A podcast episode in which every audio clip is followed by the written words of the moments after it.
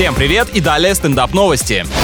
Исландский дизайнер сделала одежду из желе. Неужели для людей такого же телосложения? На самом деле это экологичные вещи. Когда они приходят в негодность, их можно расплавить и сделать что-то новое. Блин, отстой, я думал хотя бы съесть можно в конце. Вообще классная идея из еды делать предметы гардероба. Надо некоторым госучреждениям тоже заняться производством костюмчиков из хлебного мякиша, например.